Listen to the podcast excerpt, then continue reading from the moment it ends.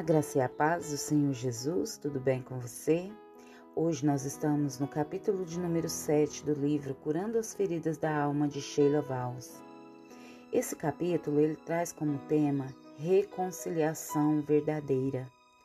Em 2 Coríntios, capítulo 5, versículo 18, a palavra do Senhor nos diz: Tudo isso provém de Deus, que nos reconciliou consigo mesmo por meio de Cristo e nos deu o ministério da reconciliação.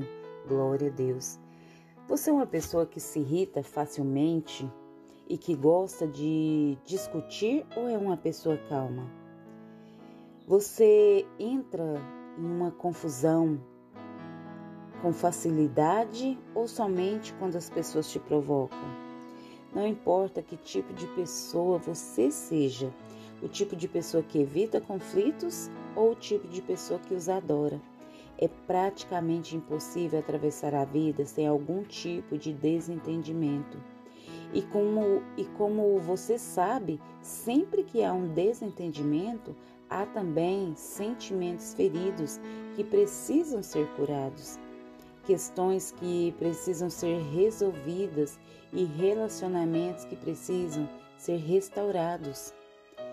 É, tratar mágoas antigas e restaurar relacionamentos danificados é ainda mais difícil de curar do que uma palavra impensada dita no calor de uma briga.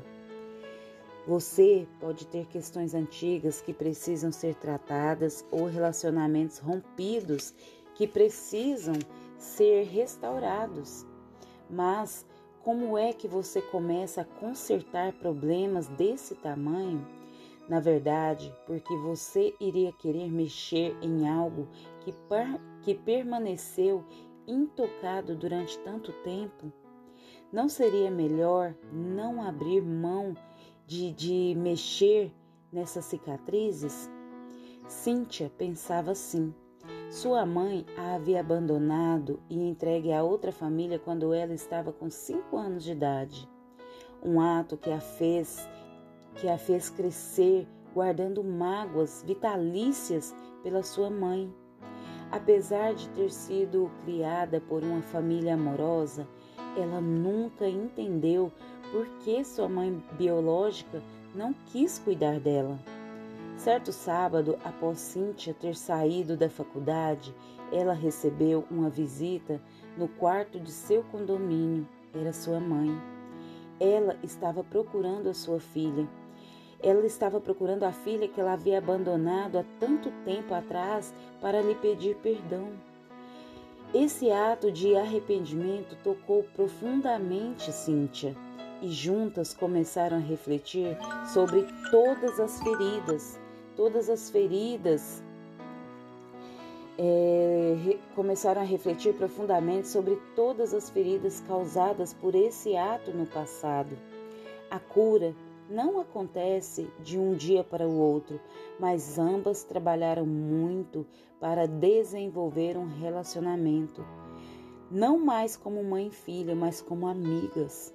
Cíntia não só lhe ofereceu perdão, mas também decidiu que iria restaurar esse relacionamento. Graças ao espírito disposto de Cíntia, ela não só se livrou da bagagem da amargura que trazia consigo desde a sua infância, mas também descobriu é, a alegria que jamais havia conhecido, que é a alegria do perdão. Glória a Deus. Então, amadas, é, por vezes nós carregamos não é, sentimentos que se tornam pesos é, na nossa vida, porque carregamos mágoas, carregamos ressentimentos e assim como Jesus nos reconciliou com Deus através da sua entrega na cruz, nós devemos nos reconciliar com o nosso próximo, com aquele ao qual nós tivemos algum desentendimento, nós tivemos algum contratempo e isso fez com que nós nos afastássemos dessa pessoa e guardássemos mágoas em nosso coração. Deus, Ele quer que nós é, perdoemos o nosso irmão, o nosso próximo, como Ele nos perdoou, como Jesus nos perdoou, como Jesus nos reconciliou com Deus através do seu ato de amor, da sua entrega na cruz do Calvário, assim Ele quer que nós é, restauremos os nossos relacionamentos com aquelas pessoas que nos feriram. Eu, eu trago comigo um lema que Hoje eu consigo viver muito melhor seguindo ele.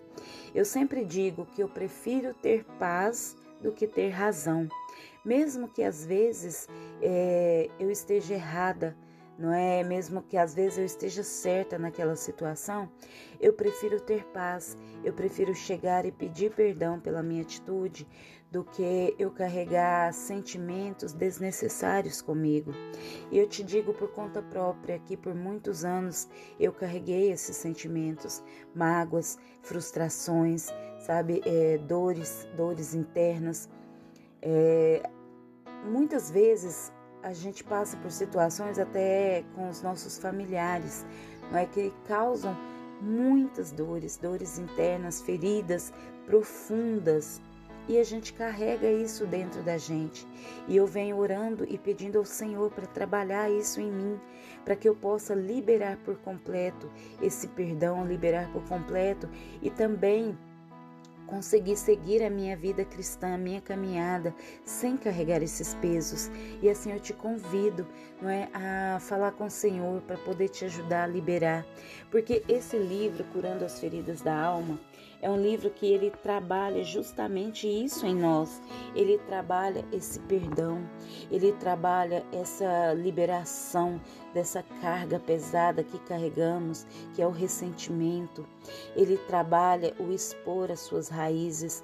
Não é fácil, é dolorido, mas você, quando você começar a fazer isso, você vai ver quão libertador é para sua vida, o quanto você carregava pesos que não são necessários e você vai se sentir leve, porque isso é trocar os fardos com o Senhor, sabe? Isso é confiar na providência, confiar no que ele nos ensina, nas instruções que ele nos dá através da palavra. Então, se você tem algo contra alguém, comece a orar por esse propósito de você liberar o perdão. Chega nessa pessoa, sabe? Pede perdão, mesmo que não tenha sido você.